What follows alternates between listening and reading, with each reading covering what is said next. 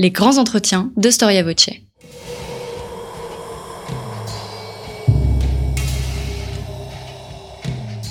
Une émission de la rédaction de Storia Voce.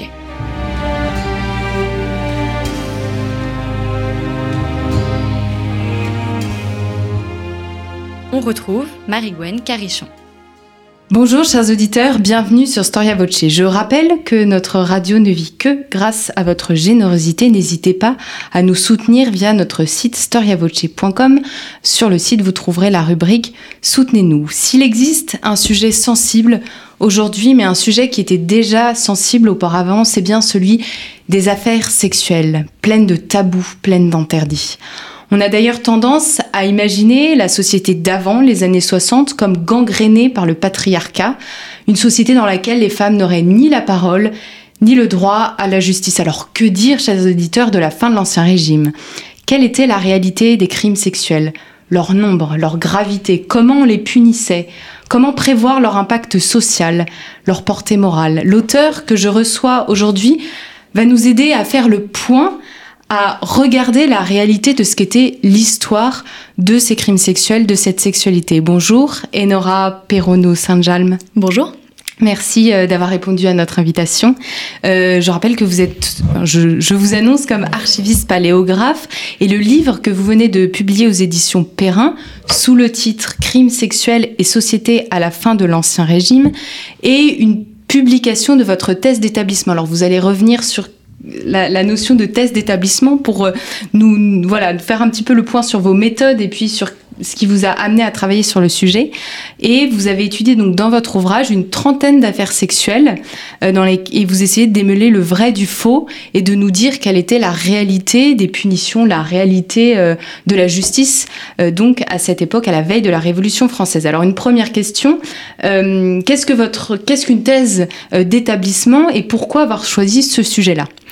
Alors pour résumer, une thèse d'établissement à l'école des chartes, on va dire qu'elle a un statut un peu bâtard. C'est à la fois, on va dire que c'est l'entre-deux entre un mémoire de master 2 et une thèse de doctorat. Donc euh, l'école des chartes c'est vraiment, a vraiment un, diplôme à part avec un rite de passage qui est la thèse qui prend une part importante de la notation finale, du classement de sortie. Mais c'est vraiment un sujet de recherche auquel on se consacre personnellement pendant la, la scolarité de l'école dure 4 ans. Donc on va dire qu'on commence à réfléchir sérieusement au sujet pendant la première année on l'annonce à peu près officiellement à la fin de la première et ensuite pendant les trois années qui suivent, on va vraiment travailler sur ce sujet-là. Donc euh, en troisième année à l'école des chartes, on s'inscrit en parallèle en master 2 à l'université. Ça peut être où on veut. C'est en fonction souvent du directeur de recherche, de ses centres d'intérêt, de sa spécialité. Donc euh, moi, je me suis inscrite à la Sorbonne, à ce qui était anciennement Paris 4, auprès de Monsieur Reynald Abad, qui est euh, professeur là-bas et membre, enfin, membre du centre Roland Mounier. Donc euh, là-bas, j'ai rédigé mon mémoire de Master 2 qui s'intitulait Oh, je vais essayer de me rappeler parce que j'ai donné tellement de noms. Euh, C'était les archives du viol, représentation d'un crime, j'avais mis crime entre guillemets, euh, au XVIIIe siècle. Et donc après, pour la quatrième année, donc je me suis vraiment reconcentrée sur ma thèse, donc j'ai repris globalement mon mémoire en, on va dire, en reprenant, des gros bouts, mais aussi en en, en, créant de nouveaux. Euh, et donc là, ce mémoire, enfin, ce livre est euh, directement tiré de ma thèse, donc j'ai éventuellement, enfin j'ai forcément coupé un petit peu, euh, brossé, lissé un petit peu moi-même pour corriger des choses qui ne me plaisaient pas, mais aussi pour euh, que ce soit disponible à un public peut-être un peu moins scientifique, un peu plus, un peu plus large que celui de l'école et des chercheurs qui peut-être consulteront un jour ma thèse si ça les intéresse, qui est un peu plus complète, avec plus de schémas, de tableaux, enfin tout ce qui intéresse quelqu'un qui s'intéresse à mon sujet. Oui, donc c'est l'histoire, en quelque sorte. Enfin, l'objet d'histoire, c'est sont les crimes sexuels, mais c'est un livre que tout le monde peut lire quand même, et qui s'appuie sur des sources. Et euh, j'aimerais qu'on qu discute un petit peu de cette notion. Euh, depuis quand le viol, mais alors je restreins un peu le sujet, est un objet d'histoire? Question que je me suis posée quand je me suis intéressée à ce sujet-là, on va dire dès 2015-2016, même avant de rentrer dans l'école, c'est un sujet qui me touchait déjà beaucoup et sur lequel j'avais envie de travailler. Euh, on va dire que quand on s'intéresse à ce sujet-là, l'œuvre majeure en la matière, c'est celle de Georges Vigarello qui a écrit Histoire du viol 16e, 20e siècle, qui est sorti en 1998. C'est un peu l'œuvre pivot qui a vraiment, à mon avis, mis euh, le, le, viol et les crimes sexuels de manière générale sur le devant de la scène en histoire. avant, dans les années 60, 70, on avait quand même déjà des historiennes qui s'intéressaient à ce sujet-là. Je dis historiennes vraiment parce que c'était beaucoup des femmes. Elles étaient euh, surtout euh, américaines. Euh, on les considérait, bon, elles se, elles-mêmes se considéraient comme des militantes féministes et radicales. Donc elles, ont, elles avaient forcément un but un peu différent du mien, mais elles posaient vraiment, enfin elles, s'intéressaient vraiment aux violences sexuelles passées. Bon, forcément avec un regard plus contemporain, des exemples plus contemporains, mais globalement c'est vraiment intéressant à lire. Je pense notamment au sujet, au sujet du, livre de Suzanne Brown Miller, qui, est, euh, qui en français dans sa traduction a littéralement été traduit comme le viol, juste ça. Après, on a eu des essais qui ont essayé de reprendre un peu les conclusions de ces, de ces journalistes, de ces historiennes, mais globalement, on a un certain vide historiographique jusqu'à la fin du XXe siècle. Aujourd'hui, on a de plus en plus de choses qui paraissent sur le sujet. Je pense notamment au livre Viol en temps de guerre de Raphaël Branche et Fabrice Virgili, il a restreint vraiment à un sujet particulier qui est les viols, qui sont les viols en temps de guerre mais qui est vraiment, enfin, ça montre que le viol petit à petit devient un objet d'histoire de plus en plus important qui, qui euh, motive de plus en plus l'historienne et les historiens. Mais qui n'est pas évident à la base. Pas du tout. Alors, qu'est-ce qu'on définit euh, un crime sexuel? Sous l'Ancien Régime et bien sûr dans votre titre Parce que là, vous parlez des crimes sexuels, donc assez euh, intuitivement, on pense au viol, mais je pense que ça concerne bien d'autres crimes qui étaient punis par la loi à cette époque-là. C'est ça. Bon, déjà, euh, on peut tout de suite noter, enfin, faire remarquer que le crime sexuel, enfin, la qualification en tant que telle, n'existait pas sous l'Ancien Régime. C'est une expression, des termes que j'ai repris moi, parce que effectivement, à un lecteur contemporain, ça paraissait plus parlant. Et aussi parce qu'au début, j'avais vraiment l'intention de m'intéresser uniquement au viol, mais je me suis rapidement rendu compte en commençant à lire la bibliographie sur le sujet, en fouillant les archives, dépouillant les instruments de recherche, que euh, si je m'intéressais uniquement au viol, j'allais vraiment à avoir pas grand chose sous la main. Ça peut être un problème, mais pour moi, c'était vraiment aussi un. Enfin, comment dirais-je. Le, enfin, le vide, en fait, dans les archives, c'était pour moi un matériau de départ, en fait, pour ma thèse. Je me disais, il y a quelque chose à faire. Et ça, le fait qu'il n'y ait pas grand-chose dans les archives, ça, ça, ça montre quelque chose. Il n'y a rien, mais ça montre quelque chose. Donc, euh, finalement, en fouillant, j'ai effectivement trouvé sur mes trentaines d'affaires que j'ai réussi à amasser ce qui peut paraître pas beaucoup, mais qui en même temps, quand on a passé du temps dans les archives, ça paraît quand même pas mal, surtout pour les historiens qui s'intéressent un peu au sujet. Quand on, parce que là, j'ai, je n'ai pas fait de sondage. Il y a certains euh, historiennes, historiens qui, et c'est vrai que ça paraît plus simple, évident pour des crimes qui sont plus représentés comme le viol, enfin, pardon, pas le viol, justement, le vol ou euh, l'homicide. Là, si on fait des sondages tous les 10 ans dans les séries des registres d'audience ou de, des minutes de greffe, on peut trouver effectivement pas mal de matière. Là, j'ai dans les instruments de recherche, tout bêtement, j'ai tapé euh, le mot dans l'entrée, euh, entrée recherche classique, viol. Je voulais voir ce qui ressortait. Il y a deux, trois choses qui ressortaient. C'était des, des annotations, des, des, pas dire des notes dans les instruments de recherche qui dataient du début du XXe siècle. Donc les archivistes de l'époque avaient dit, avaient trouvé cette affaire-là, tiens, on va la mettre en exergue, on va vraiment dire qu'il s'agit d'un viol. Donc déjà, ça m'a interpellée parce que je me suis dit, est-ce que c'est les archivistes qui ont appelé ça viol ou est-ce que c'était vraiment une extraction du, du titre qu'il y avait sur l'archive de la main du greffier de l'époque? Donc déjà, ça, c'est une question que je me suis posée. Et puis petit à petit, dans mes cheminements, je suis tombée sur d'autres affaires que j'ai finalement intégrées. Donc euh, il y avait des, déclarations de grossesse. Donc euh, en sachant que j'ai vraiment effectué un tri assez euh, méticuleux pour arriver à ce que j'appelle dans mon livre les séductions avec violence suivie de grossesse. Donc c'était pas non plus un qualificatif utilisé par les juges de l'époque, mais qui pour moi me paraissait assez parlant. J'ai aussi trouvé des affaires d'inceste spirituel, donc des curés qui sont poursuivis pour avoir abusé de leur paroissienne. J'ai une affaire de sodomie, ce qui est quand même assez rare parce que, enfin, jamais je crois que le terme sodomie n'apparaît dans l'affaire à laquelle je me suis intéressée. J'ai également un cas oh, que j'appelle peut-être un peu improprement de harcèlement euh, suivi d'une tentative de suicide, un cas assez particulier dans la mesure où euh, pour moi, celle que je considère la victime est euh, l'accusée dans ce procès-là parce qu'elle a tenté de se suicider et le suicide à l'époque était un crime euh, poursuivi. Oui, voilà, il y a une vraie différence entre aujourd'hui ce qu'on imagine un crime et, autrefois. Puis il y a aussi toute la notion peut-être du péché euh, qui vient colorer un petit peu cette société et qui vient Mhm. ou aggraver certaines choses ou innocenter. euh, On peut pas passer à côté du fait que l'arrière-plan religieux euh, est quand même omni- enfin, est quand même très très présent. C'est quelque chose qui est, qui est toujours sous-jacent dans les affaires et qu'on peut pas on peut pas passer à côté.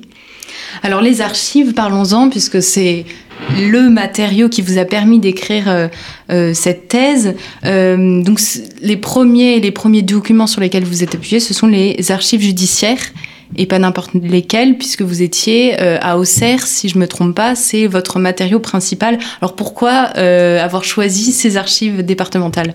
À plusieurs aspects. Déjà au début, pour être tout à fait honnête, je pensais travailler sur les fonds du Parlement de Paris. Par facilité, parce que j'habitais à Paris, mon école était à Paris. Mais après en avoir parlé avec mon directeur de recherche, mon directeur de thèse, il s'est avéré que c'était des fonds qui avaient déjà été abondamment fouillés, qui étaient assez connus des historiens euh, en la matière.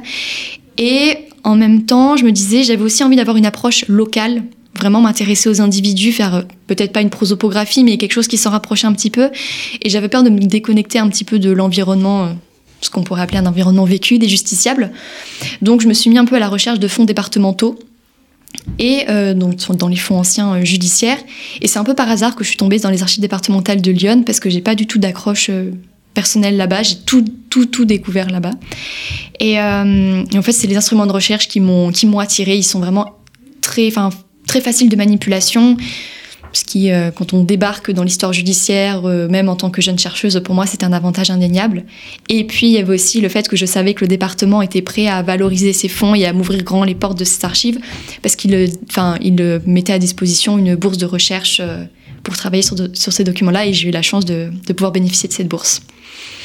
Euh, donc, euh, donc ces fonds anciens, donc pour ceux qui connaissent un peu les archives, donc c'est dans la série B qui est consacrée aux cours et juridictions.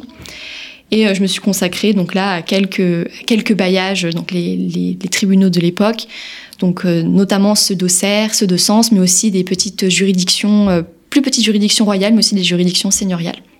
Est-ce que on peut dire, est-ce que vous pouvez dire après avoir, voilà, après toutes ces recherches, que le crime sexuel est un crime à part euh, dans la société d'Ancien Régime Je pense vraiment que c'est un crime à part pour plusieurs raisons, notamment, bon, il y a forcément le tabou lié à la sexualité, enfin, oui, voilà, je pense qu'on peut vraiment parler de tabou.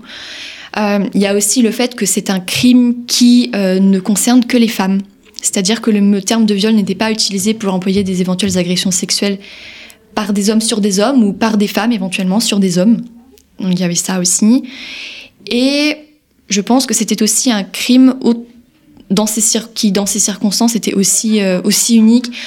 Et il était, il était moins déclaré aux autorités que euh, d'autres types de violences, que ce soit le vol ou euh, l'homicide ou ce genre de crime. Oui, alors ça, vous l'exprimez très bien dans votre euh, dans votre livre. Vous faites vraiment le li- enfin le, cri- le, le, le- voilà le crime sexuel, c'est à la fois un crime intime et en même temps qui a une- un retentissement dans la société très important et il y a qui a un lien direct avec l'honneur d'une famille. Est-ce que les femmes se taisaient, puisque vous l'avez dit, les victimes étaient euh, avant tout des femmes, se taisaient pour une question d'honneur? Je pense qu'il y avait des. Déjà, ça se. Ça se dire, ça se devine en fait. On, peut, on peut se dire que le faible nombre de plaintes peut résulter effectivement d'une volonté de protéger son honneur, non seulement personnel, on peut dire sa pudeur, mais aussi celui de sa famille, parce que l'honneur de la famille, c'était quand même quelque chose encore d'incontournable à la fin du XVIIIe siècle, même à la fin de l'Ancien Régime. Pas seulement dans les milieux masculins et, no- nobiliaires, mais aussi euh, dans, la, dans les couches peut-être les plus basses de la société. Et, et c'est vrai qu'il y a directement dans les, dans les archives, on voit des, tiers qui s'adressent aux parents de la victime, aux parents de la victime qui, eux, ont l'intention de porter plainte. Leur disent faites attention, il faut être sûr pour l'honneur de votre fille que, les, que vos accusations sont véritables, que l'accusé effectivement a commis ce dont vous l'accusez. Donc il y a vraiment euh, un imaginaire, même à l'échelle d'un village ou d'un quartier d'une ville, il y a encore effectivement l'imaginaire de, de l'honneur qui circule et dans les cas de viol, c'est quand même quelque chose qui, qui interpelle. Alors, comment se structurait le système euh, judiciaire sous l'Ancien Régime? Comment est-ce que un vol, euh, voilà une petite affaire de vol ou de plus précisément là de viol, pouvait se retrouver, euh, euh, voilà, au tribunal? Comment est-ce que ça se déroulait? Comment est-ce que ça se passait? Combien de temps ça durait aussi? Alors, ça permet de rajouter une spécificité en plus du viol, c'est c'est considéré à l'époque comme un cas royal. Donc c'est-à-dire que c'est un crime qui ne devait pas être jugé, en tout cas par des juges euh, seigneuriaux. C'était directement les juges royaux qui devaient en être euh, en être tenus informés. J'ai quelques exceptions dans mon, dans mon corpus d'affaires parce qu'il y a des particuliers qui viennent déposer des plaintes auprès de juges seigneuriaux. Mais euh, une fois que ces juges seigneuriaux ont considéré que les, les accusations étaient suffisamment graves, ils ont fait remonter automatiquement au, euh, tribunal supérieur, donc au tribunal royal qui était compétent. Donc euh, on va dire que de manière lambda, ça commence un peu classiquement. Donc il y a une dénonciation ou une plainte qui est déposée par un particulier ou par un représentant du ministère public. Donc ça peut être un procureur royal quand on se trouve devant une juridiction royale ou un procureur fiscal ou un procureur d'office, on appelle ça aussi, dans une juridiction seigneuriale. Donc dans cette plainte ou dans cette dénonciation, on décrit très précisément le crime qui est présumé avoir été commis. Donc euh, c'est un, un- comme moi j'ai des archives, c'est la, retran- retranscription directement de la parole de la personne qui vient déposer. Il n'y a pas d'interrogatoire, il n'y a pas d'échange. C'est vraiment euh, un, on va dire un long monologue. Et à la fin de cette plainte, on demande la permission d'informer auprès du juge, donc c'est-à-dire d'enquêter. On demande éventuellement, dans les cas très souvent, plutôt souvent, ce qui peut paraître intéressant et qui paraît logique dans les cas de viol, l'intervention d'un médecin, d'un chirurgien ou d'une sage-femme pour faire effectuer ce qu'on appelle une visite. Et en général, en tout cas dans les cas que j'ai trouvés, c'est accepté par le juge. Donc on procède aussi, donc dans le cadre de l'information, on appelle des témoins qui sont appelés à venir déposer, on, les, on les interroge sur les faits qui sont présumés avoir été commis, est-ce qu'ils connaissent la personne, s'ils connaissent l'accusé, est-ce qu'ils sont au courant des faits? Donc il y en a qui vont qui sont appelés là, on ne sait pas trop pourquoi, ils ne savent pas trop ce qui se passe. Il y en a par, par contre qui ont assisté aux faits directement. Il y en a, on leur, on le- on leur, on leur racontait ce qui s'est passé aussi. Donc une fois que ça, éventuellement on réinterroge, c'est possible aussi de réinterroger la victime et aussi euh, ses parents éventuellement, en sachant que si la victime et ses parents, ou juste la victime elle-même, ou seulement les parents, si la, personne, si la victime est mineure, s'ils se sont portés civils, ne, ne peuvent pas être réinterrogés, alors que s'ils ne se déclarent pas partie civile, ils peuvent être interrogés comme simples témoins dans l'affaire. Donc une fois ça, et une- si on considère que les accusations ont l'air authentiques et qu'elles sont suffisamment graves, là dans les cas de, viol notamment, on décerne un décret contre l'accusé qui peut être plus ou moins grave, mais qui peut aller jusqu'à le priver de sa liberté personnelle, voire de ses biens. Donc il se présente volontairement ou non, sinon il s'enfuit, on l'assigne, il peut être jusqu'à être déclaré contumace si vraiment il ne se des contumax pardon, s'il ne se présente jamais, ce qui arrive assez qui peut arriver régulièrement. Mais si l'accusé est là, donc on l'interroge une fois, on peut l'interroger deux fois, en sachant que à la toute fin, on peut éventuellement aussi enfin on peut aussi l'interroger sur la sellette, donc euh, de manière un peu humiliante juste avant de lui de rendre sa sentence. Donc euh, éventuellement après, comme l'accusé est là le même jour ou un jour après, plusieurs, une ou deux semaines, ça dépend vraiment. On ne sait pas vraiment pourquoi certains, certains de temps existent. On peut euh, face à lui lui présenter les, les témoins. Donc c'est-à-dire on fait la confrontation. Donc on lui demande vous connaissez cette personne, elle a déclaré telle chose contre vous, euh, est-ce que vous avez des reproches à lui faire euh, ce genre de choses. Et aussi, on peut aussi réappeler les témoins, donc le récollement, leur demande est-ce que vous êtes sûr de ce que vous avez dit? Oui, non, est-ce que vous voulez corriger ce que vous avez dit? Donc ça, et puis après, effectivement, si l'accusé est considéré comme coupable, le collège de juges se rassemble, il le décide d'une sentence qui après est euh, donnée euh, à haute voix au prisonnier qui est amené par le geôlier. Et après, en fonction de si c'est une amende, et ben, il passe à la caisse. Si après euh, il est condamné à mort, et ben, il est reconduit en prison en attendant de voir sa sentence exécutée. Euh, ce que vous dites aussi dans votre ouvrage, c'est que l'enquête euh, veut vraiment s'appuyer sur des preuves. Euh, vous parlez de double, il faut prouver, donc faut plusieurs preuves, prouver un attouchement physique et une résistance de la femme. Euh, Est-ce que c'est cette procédure a souvent découragé euh, certains plaignants, ou est-ce que euh, parce qu'il faut quand même, euh, c'est quand même pas évident de trouver des preuves systématiques de ce genre de, de crimes sexuels. Euh, Est-ce que vous avez été confronté à des affaires où euh, la victime a abandonné finalement face parce que c'est quand même assez éprouvant, on imagine, on, y- on se met à la place des victimes, c'est quand même assez éprouvant Ça comme peut être euh, éprouvant, procédure. Oui, moralement, physiquement, il y a des, il y a des victimes ou des, des proches des victimes qui racontent qu'elles sont alitées depuis plusieurs jours, plusieurs semaines, parce qu'elles peuvent être gravement blessées, ou alors parce qu'émotionnellement elles ne tiennent plus le coup. Ça peut, enfin, on peut jamais vraiment déterminer la cause de l'abandon des poursuites parce qu'il y a environ la moitié des affaires que j'ai étudiées, donc 15, 16, qui n'aboutissent pas. Quand je dis qu'elles n'aboutissent pas, c'est-à-dire qu'on n'a pas de sentence, on ne sait pas du tout ce qu'il advient du dossier. C'est seulement qu'il s'arrête. Donc peut-être est-ce que la victime a décidé d'abandonner, ce qui paraît je dirais pas peu probable, mais dans les cas de viol, le ministère public était quand même tenu de mener les poursuites à terme, parce que c'était considéré comme un crime suffisamment grave, mais bon, c'est possible. Mais c'est quand même assez compliqué de trouver la preuve de ces, enfin, la source en fait de ces abandons purs et simples. Ça peut être éventuellement la source d'un accord qui a été trouvé, euh, on va dire, en dehors du, tribunal par les, différentes parties. C'est possible aussi. Mais c'est vrai que ça peut être assez compliqué parce que ça peut ça paraît assez intrusif parce qu'on demande à la victime quand même d'exposer euh, déjà pour l'époque des faits qui étaient pour elle compliqués, pour sa famille, peut pas être évident aux yeux du voisinage aussi qui connaissait. Puis il y a aussi la partie de la, visite euh, médicale qui est effectuée, enfin on pourrait presque appeler ça une visite médico-légale en fait, où on examine la victime, on cherche des traces sur son corps jusqu'à ses parties génitales. Donc effectivement, il y avait quand même une partie. Euh, mais je pense que la plupart de ces, enfin en tout cas pour les cas auxquels je me suis intéressée, il y avait quand même euh, les, victimes, et leurs familles, en tout cas pour les victimes qui étaient suffisamment âgées pour elles-mêmes aller porter plainte ou alors leurs parents, étaient quand même volontaires. Je, enfin, il y a quand même une démarche de se, on peut dire, d'ester en justice, c'est-à-dire de vraiment se présenter devant la justice en tant que victime. Et donc, euh, certaines étaient vraiment prêtes à tout. Alors, vous l'exprimez très bien là dans cette interview quand vous vous parlez du soutien de la famille, euh, voilà, de, la famille qui agit presque en groupe. Euh, et pour et vous avez vous avez dit dans un autre temps qu'il y avait quand même souvent les victimes étaient des femmes et, euh, et les coupables étaient des hommes. Qu'est-ce que ça dit sur la solidarité masculine et la solidarité féminine? C'est les, les, rôles féminins et masculins. Enfin, la solidarité, ou alors est-ce qu'elle existait, est-ce qu'elle n'existait pas C'est un sujet qui m'a vraiment assez marqué. Et en fait, euh, c'est assez compliqué parce qu'on pourrait croire que bah y a les hommes d'un côté qui soutiennent. Euh, enfin, c'est pas qu'ils soutiennent le, violeur, c'est juste qu'ils soutiennent un, autre homme qui est éventuellement accusé par une femme. Donc effectivement, il y a des accusés qui s'en défendent en disant que si on croyait tout ce que les femmes disent, eh bah, les hommes seraient, seraient vraiment en mauvaise posture. Mais c'est plutôt une, vision, c'est vraiment un individu un peu isolé. Parce que sinon, on retrouve les femmes, euh, enfin, je dirais dire, les femmes se soutiennent également. C'est pas tout le temps le cas aussi, parce que j'ai un cas où il y a une, euh, une femme qui se fait agresser par deux hommes dans une ruelle, et quand elle sort de la ruelle, il y a deux femmes du quartier qui se mettent à la rouer de coups, et en la traitant de, de, putain.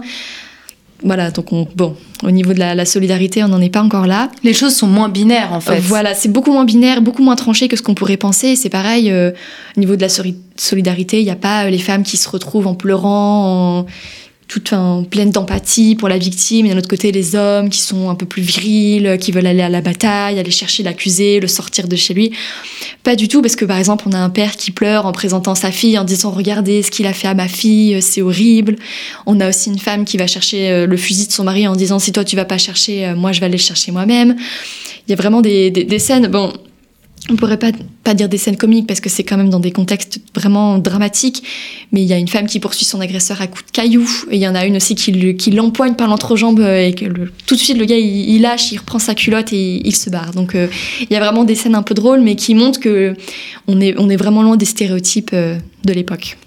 Et alors, qu'est-ce que ces, ces, procès, ces témoignages vous ont appris sur la définition du masculin et du féminin à l'époque? Assez compliqué parce que c'est vrai que le biais des crimes sexuels est forcément c'est tout est dans c'est biaisé ça ça biaise la réflexion. Mais en même temps ça m'a permis de dépasser un peu le stéréotype que moi-même j'avais avant même de me plonger dans ce sujet-là, c'est-à-dire que les femmes étaient passives et les hommes euh, et les hommes actifs, parce que j'ai des femmes extrêmement euh, extrêmement actives, que ce soit comme j'ai dit par des gestes, par des poursuites, mais aussi même par la voix de l'écrit, parce qu'on pourrait penser qu'elles laisseraient euh, les hommes travailler à leur place, s'exprimer à leur place, ce qui n'est pas du tout le cas. Je me suis par exemple, j'ai édité dans mon livre un, ce que j'appelle un factum, on va dire un mémoire, une supplique d'une victime qui m'a particulièrement marquée, non seulement parce qu'il était unique en son genre au sein du corpus euh, sur lequel j'ai travaillé, mais aussi parce qu'il fait euh, une dizaine de pages et même si c'est pas la victime qui l'a écrit, elle en a paraffé elle-même chacune des 14, enfin des, des, de la dizaine de pages, ce qui pour l'époque était assez, euh, assez innovant. Donc elle s'appelle Jeanne Roussel, elle a 21, 22 ans. Elle a été agressée par, par une, troupe, une troupe de soldats sur un chemin de campagne. Et vraiment, son texte est vraiment poignant et elle cherche force on va dire que dans le cadre ça, du, procès, ça sert à, s'attirer la sympathie du, non seulement du public, mais euh, aussi celui des, juges, du ministère public. Mais aussi, il y a vraiment toute une réflexion, c'est vraiment très bien articulé, très bien pensé. Il y a un côté très, il y a du pathos, il y a un côté un peu rebelle, il y a des réflexions bibliques, il y a des, des références à des textes royaux. Euh, et il y avait à la fin, on finit, euh, je veux dédommager intérêt et je veux qu'il soit puni, je veux qu'il soit mis à mort devant chez moi pour que euh, prouver à tout le monde que je n'ai que je n'ai rien fait de mal, que c'était eux qui étaient en tort. Donc c'est vraiment quelque chose de particulièrement marquant. Et c'est vrai que d'un autre côté, bah il y a des hommes euh, qui affrontent les accusations qui sont menées contre eux, qui se présentent, il y en a qui qui s'enfuient, il y en a qui reviennent en disant non non vraiment il faut que je défende mon honneur parce que là il y a des choses qui sont dites sur moi que je ne tolère pas. Il y en a qu'on retrouve jamais. Puis il y a des il y a des accusés qui on peut pas s'empêcher de penser. Enfin, quand on lit leurs déclarations, on peut pas s'empêcher de penser euh, si je le croisais dans la rue. c'était enfin il y a Vraiment, il y en a, ils ont l'air insupportables. Donc, euh, la nature humaine euh, est Voilà, c'est ça. Et la nature humaine était. Euh, enfin, il y, a, des cas particuliers. Mais globalement, c'était très très loin. La situation entre féminin, masculin, le rôle des femmes, le rôle des hommes est vraiment éloigné de ce à quoi je m'attendais au départ. C'est-à-dire que c'est plus complexe, c'est moins évident, c'est pas euh, systématiquement la femme à la cuisine et l'homme au champ en fait. C'est ça. Bon, forcément, il y a des choses qui marquent, c'est-à-dire que souvent les femmes, elles étaient sur le pas de leur porte, elles étaient entre voisines quand il y a des, choses qui se passent, les hommes revenaient du travail. Mais globalement, c'est un monde beaucoup plus, euh, peut-être beaucoup plus homogène que ce qu'on pourrait, ce, enfin, ce qu'on pourrait croire. Vraiment moins, moins bipolaire en fait.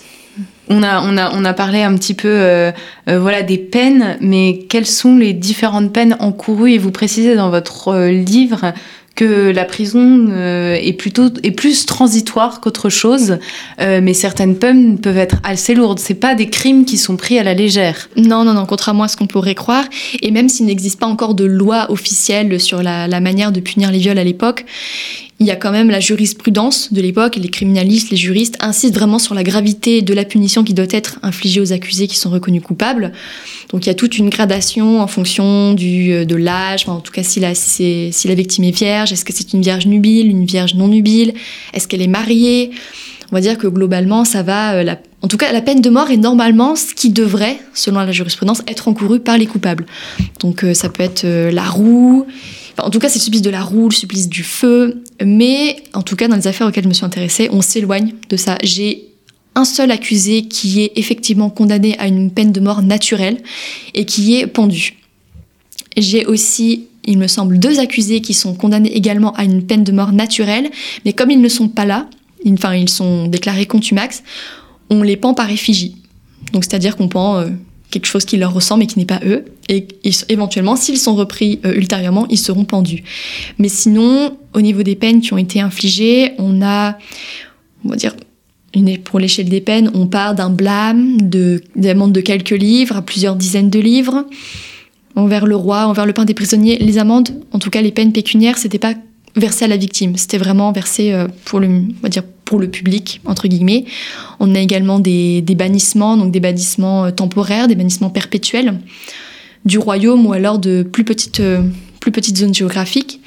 Et on a également ce qu'on appelait euh, des fustigations. Enfin, la personne était fustigée en public ou alors des peines d'amende honorable, c'est-à-dire que l'accusé avait une corde symbolique autour du cou, il était en chemise et on, il portait une, une, bougie extrêmement lourde et il devait faire amende honorable devant, devant tout le monde et aussi des peines de galère.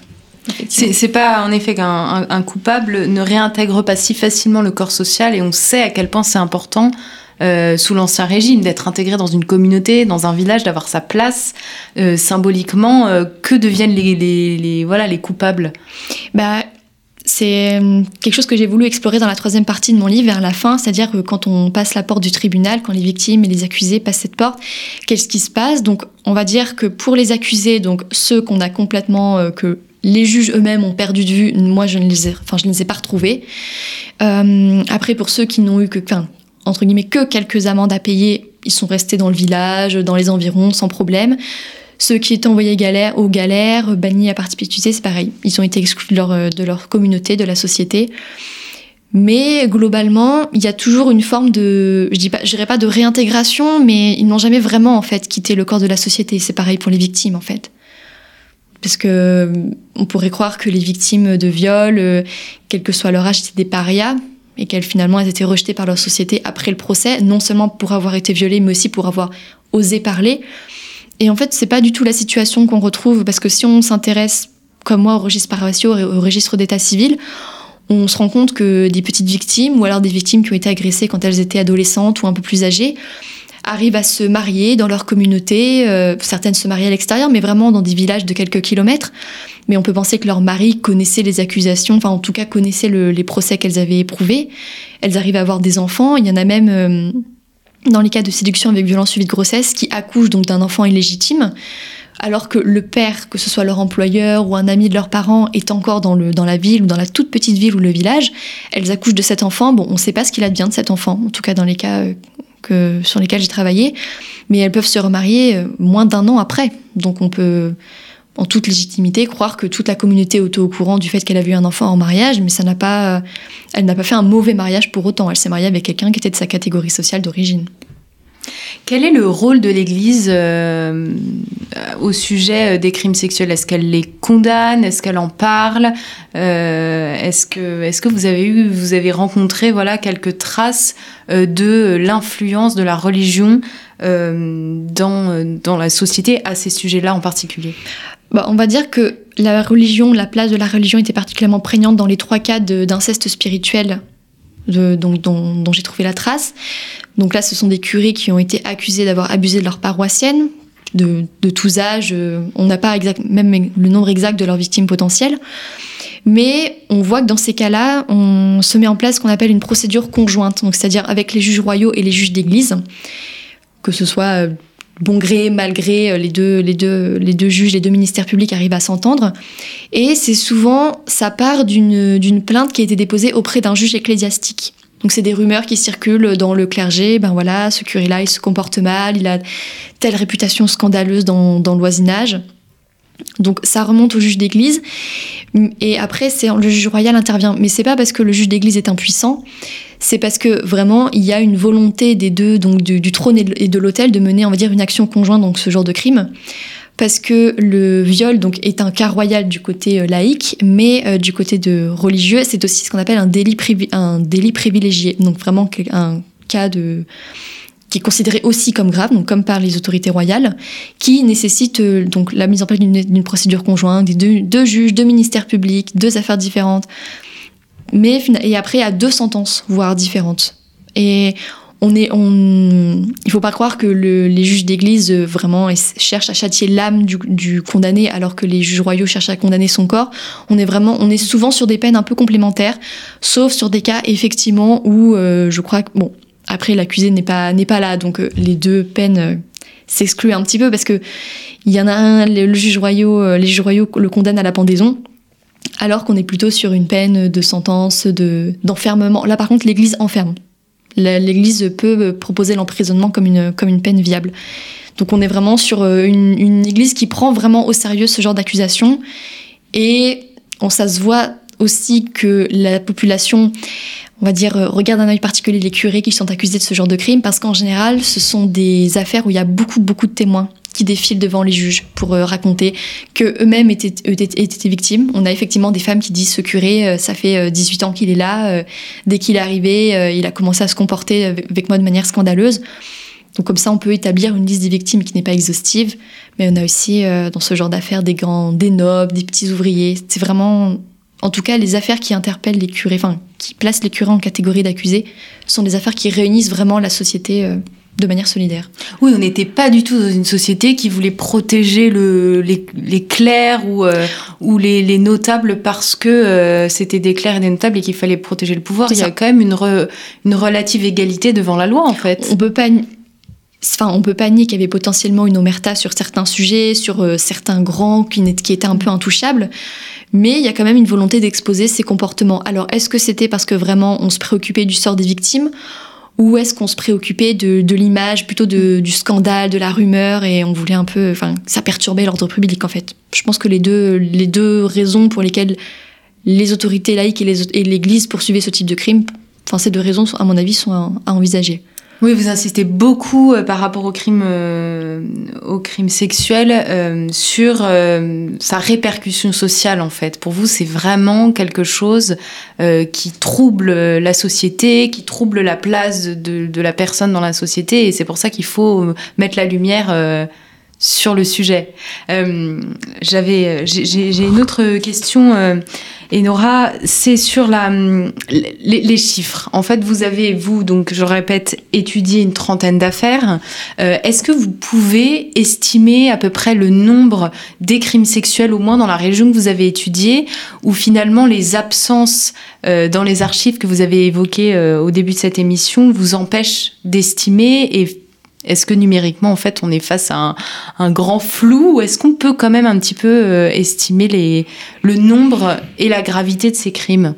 Honnêtement, je pense que c'est impossible d'établir exactement le nombre de crimes qui avaient lieu, non seulement parce que déjà il y a un phénomène d'évaporation entre le moment, entre le nombre de crimes qui ont lieu et le nombre de crimes qui sont effectivement rapportés à la justice, et encore plus, plus on remonte dans la file de l'enquête, le nombre de crimes qui finalement ne sont pas punis ou où l'enquête s'arrête complètement.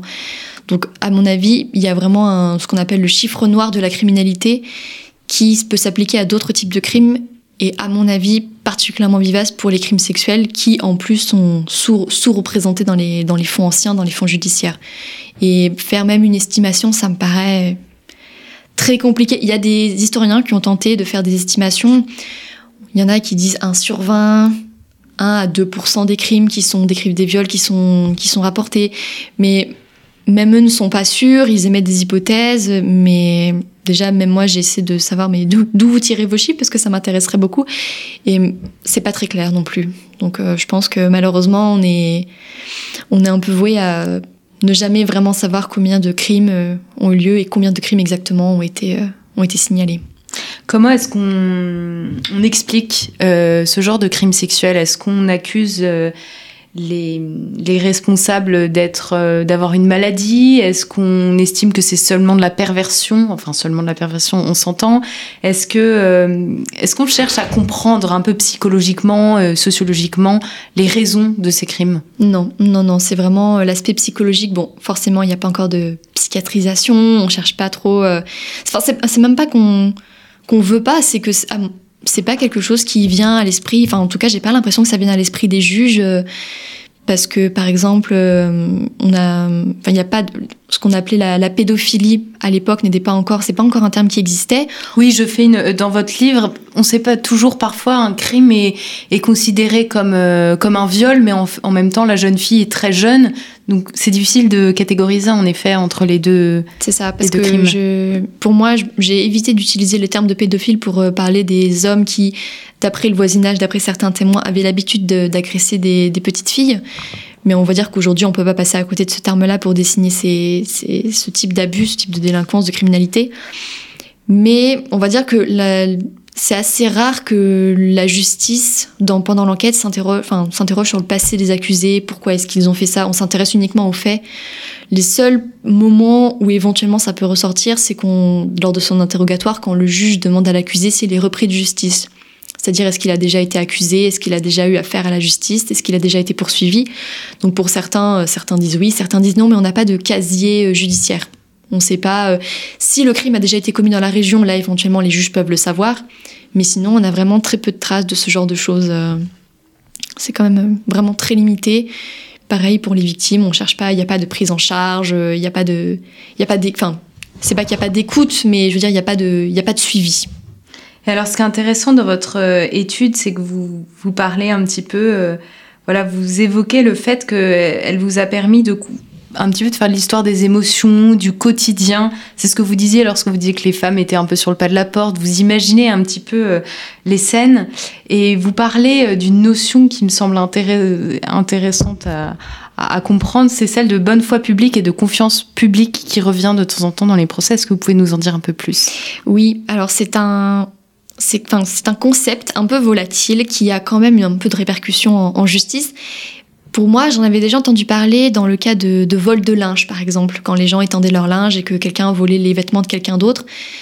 On peut dire qu'il émet, enfin, on peut pas surveiller son linge en permanence à l'époque parce que les gens étaient au four et au moulin littéralement. Donc euh, effectivement, quand euh, on faisait un peu confiance euh, à, son voisinage, à son quartier, on dit voilà, enfin, on le disait même pas en fait. C'est je voilà, mes affaires sont là, ma porte est pas forcément fermée, je fais confiance aux gens pour ne pas rentrer. Et là, dans le cas des, des, crimes sexuels, c'est un concept qui me paraissait intéressant d'ajouter parce que, par exemple, les petites filles ou les petits enfants qui gardaient les vaches, enfin gardaient les, les, troupeaux dans les prés, ils n'étaient pas sous l'œil des adultes ou sous l'œil d'enfants plus âgés. Parfois, ils pouvaient vagabonder toute la journée. Donc, euh, il y en a des, jours où ils avaient école, des jours où ils allaient garder le troupeau. Et euh, effectivement, quand euh, un, que ce soit un étranger qui passait par là ou alors un, un voisin qui venait, qui, qui arrivait à, à éloigner du, du reste des, des, enfants une petite fille ou un petit garçon pour en, pour en, pour en abuser, on pouvait effectivement considérer a posteriori qu'il avait, qu'il avait bafoué la confiance ou la bonne foi publique. Dans ces, dans ces cas-là, il y a un seul, euh, un seul procès dans lequel ce terme-là revient exactement, mais il ça revient pas dans la bouche du juge ou dans le ministère public, ça revient dans la bouche du père de la victime qui dit que sa, petite, fille était en train de garder le, troupeau du village dans les, dans les communs, donc c'est-à-dire dans des prés partagés, c'était des troupeaux partagés, des terres partagées, et qu'il considérait que l'accusé avait commis une genre de double infraction, non seulement contre la bonne foi publique, mais aussi contre sa fille. Est-ce que euh, vous pensez que la littérature sur le sujet euh, est trompeuse pour comprendre la réalité de ces crimes sexuels? Je pense parce que quand j'étais en prépa, j'ai lu euh, les, lésions dangereuses, les lésions de Chaudalot de. J'avais aussi eu un peu la notion du, procès du marquis de Sade. Et c'est vrai que je pense que ça baisse non seulement au niveau des circonstances, mais aussi au niveau des, protagonistes de ce genre d'affaires. Parce qu'on s'attend souvent à trouver un grand maître, un grand seigneur qui bat la campagne à la recherche de sa victime, ou alors qui, de manière très, très opportuniste, va euh, essayer de s'attirer entre guillemets les bonnes grâces de sa savante, mais qui va plutôt tenter d'en abuser alors qu'on voit la victime comme une oie blanche, une jeune bergère, une jeune servante. Et on est vraiment assez éloigné de ce genre de... Ça existe, on peut pas nier que c'est un, cas de figure qui peut avoir existé, mais dans les cas euh, que j'ai rencontrés, euh, on va dire que les, les victimes sont des il y, a vraiment de tout. Il y a une fille d'avocat, une fille de maréchal ferrant, une fille de vigneron, une fille de laboureur, il y a une, servante très pauvre. Et du côté des accusés, ben, on a un avocat, on a beaucoup d'artisans, de soldats, curés. On a vraiment, même on a même un ouvrier. Donc vraiment pour dire que la littérature en général a tenté, ou plutôt a eu l'air de dissimuler toute une catégorie, enfin toute une catégorie, enfin plein de catégories d'accusés, plein de catégories de victimes pour se concentrer pas sur ce qu'ils faisaient vendre, mais sur peut-être le milieu qui était le plus proche des, personnes, même des auteurs qui écrivaient ce genre de, qui couvraient ces ouvrages au XVIIIe siècle, donc plutôt la haute bourgeoisie et la noblesse. Alors, on a beaucoup parlé de crimes sexuels, mais moi, j'aimerais savoir si entre eux, euh, voilà, dans les villages, est-ce qu'on parlait de sexualité? Est-ce qu'on prévenait euh, les jeunes filles, notamment? Est-ce qu'on leur disait que ça peut ou ça pouvait arriver? Est-ce que finalement le thème revenait de temps en temps où il y avait un réel tabou euh, sur ces sujets-là? Assez compliqué de, donner une réponse définitive. on il y avait forcément le double standard, en tout cas dans l'attente du mariage, de la virginité euh, féminine et un peu de l'expérience masculine. Mais c'est vrai que l'âge au mariage était assez tardif, plus tardif qu'on pourrait croire, parce que quand on voit les mariages princiers, les mariages royaux, les gens se mariaient adolescents, mais en fait, finalement, les gens se mariaient euh, vers 28-30 ans. Donc, euh, on peut pas en plus, vu la promiscuité de l'habitat de l'époque, bon, les, gens qui vivaient dans les, mêmes pièces, je pense qu'on ne pouvait pas vivre dans la méconnaissance de la sexualité, que ce soit de la sienne ou alors de ses parents, de ses voisins. Il y a quelques affaires, il y a quelques affaires euh, sur lesquelles je ne suis pas revenue en détail, que j'ai croisées au détour de mes dépouillements, mais une, femme qui est un peu qui poursuivie pour une conduite scandaleuse parce qu'elle a invité un, homme dans son lit alors que sa fille partageait euh, partager le même lit. Donc il y a vraiment ce genre de... Pour moi, c'est vraiment la, promiscuité, en fait, qui devait euh, créer une forme de, connaissance, qu'elle soit active ou passive, de, la sexualité, pour dépasser un petit peu les tabous. Mais il y avait quand même, même si on n'entre pas dans une phase on n'est plus dans un siècle où la religion est vraiment omniprésente dans les rapports, euh, dans les rapports humains, dans les rapports intimes. On peut pas nier qu'il y a quand même une forme de, de, réserve, de pudeur qui commence un peu à se développer, peut-être dans l'idéal bourgeois. Mais euh, globalement, euh, je pense que la sexualité faisait quand même partie du quotidien. On s'éloigne d'un quotidien d'un 18e très cru où les gens n'avaient aucune, euh, aucune pudeur, mais non, il y avait, il y, avait, il y y avait une connaissance de la sexualité, peut-être pas extrême, aussi extrême que ce qu'on croit, mais il y avait, les gens étaient au courant, les gens savaient, et le nombre de doigts blancs, justement, comme je disais tout à l'heure, à mon avis, devait pas être très élevé, euh, en tout cas dans les milieux qui étaient concernés par les affaires euh, dans, dans, les petits bourgs, dans les villages ou dans les petits quartiers. Qu'est-ce que votre travail euh, vous a permis de comprendre et sur quelles idées reçues vous aimeriez, euh, vous êtes revenu euh, véritablement en étudiant les crimes sexuels à la fin de l'Ancien Régime? Hum, Je dirais que je suis revenue sur plusieurs de mes propres idées reçues. D'abord, le fait que les crimes sexuels, le viol, n'était pas, le, ça existait, mais qu'il fallait vraiment être très très prudent quand on s'y intéressait, parce que comme je disais au tout début de euh, cet échange, les crimes sexuels en soi n'existaient pas. Donc quand on s'intéresse à ces crimes-là, il faut vraiment trouver le juste milieu entre euh, ce que nous, on connaît du, de la procédure, les vocabulaires du des criminalistes, des juristes, euh, éventuellement les quelques textes qui existaient de l'époque. Donc vraiment, essayer de manier tout ça avec prudence, manier, également les, ce qu'on peut trouver dans les instruments de recherche, dans les archives. Parce que par exemple, euh, j'ai trouvé des termes d'attentat à la pudeur qui n'arrivent pas avant le, des, une qualification, un chef d'accusation qui n'existe pas en fait avant le, avant le code pénal en fait, au, tout début du 19e siècle. Donc il y a ça. Il y a aussi, et j'insisterai jamais assez là-dessus, genre le, le profil des accusés des victimes qui est loin de ce qu'on pourrait imaginer. Et euh, il y a aussi, on va dire de manière plus globale, euh, j'ai pas trouvé de traces. En tout cas, je pourrais, je, je dis pas que ça n'existait pas, je peux pas me tracer un trait définitivement dessus, mais je n'ai pas trouvé d'indices qui permettent de prouver une banalisation des crimes sexuels à un niveau institutionnel, à un niveau social. Les crimes étaient vraiment pris en considération non seulement par la société, la communauté, mais aussi par la justice. Et je, je n'ai pas pu arriver à la conclusion que sous l'Ancien Régime, on était face à une c'est ça, une banalisation des crimes sexuels, à une culture du viol. Voilà, pour moi, c'est pas un terme qui permette de désigner la, société d'Ancien Régime, en tout cas du point de vue du viol et des crimes sexuels. Merci beaucoup, Enora Perrono-Saint-Jalm. Je rappelle donc le titre de votre ouvrage, Crimes sexuels et société à la fin de l'Ancien Régime. C'est vraiment un très bel ouvrage. Merci. Qui, euh, un ouvrage d'histoire, c'est important de le dire, qui nous permet de comprendre énormément de choses sur cette société dans l'Ancien Régime, sur la réalité des relations hommes-femmes, euh, sur le mariage, euh, sur euh, voilà le, les procédures judiciaires. Je vous invite, chers auditeurs, euh, à vous procurer cet ouvrage pour prolonger un peu la réflexion. Cet ouvrage, il a reçu euh, un prix, le prix qui a été fondé par les éditions Perrin et qui permet de récompenser une thèse, donc votre thèse, euh, chère Enora. Euh, donc voilà, un, un, livre qui a été coédité avec l'École nationale des chartes. Euh, et qui vient de sortir. C'est ça, il est, il est, sorti il y a un mois à peu près. Le, le 7 octobre 2021. le 7 précise. octobre 2021. Merci beaucoup à vous, chers auditeurs, pour votre écoute et pour votre fidélité. Et je vous dis à très bientôt pour une nouvelle émission de nos grands entretiens.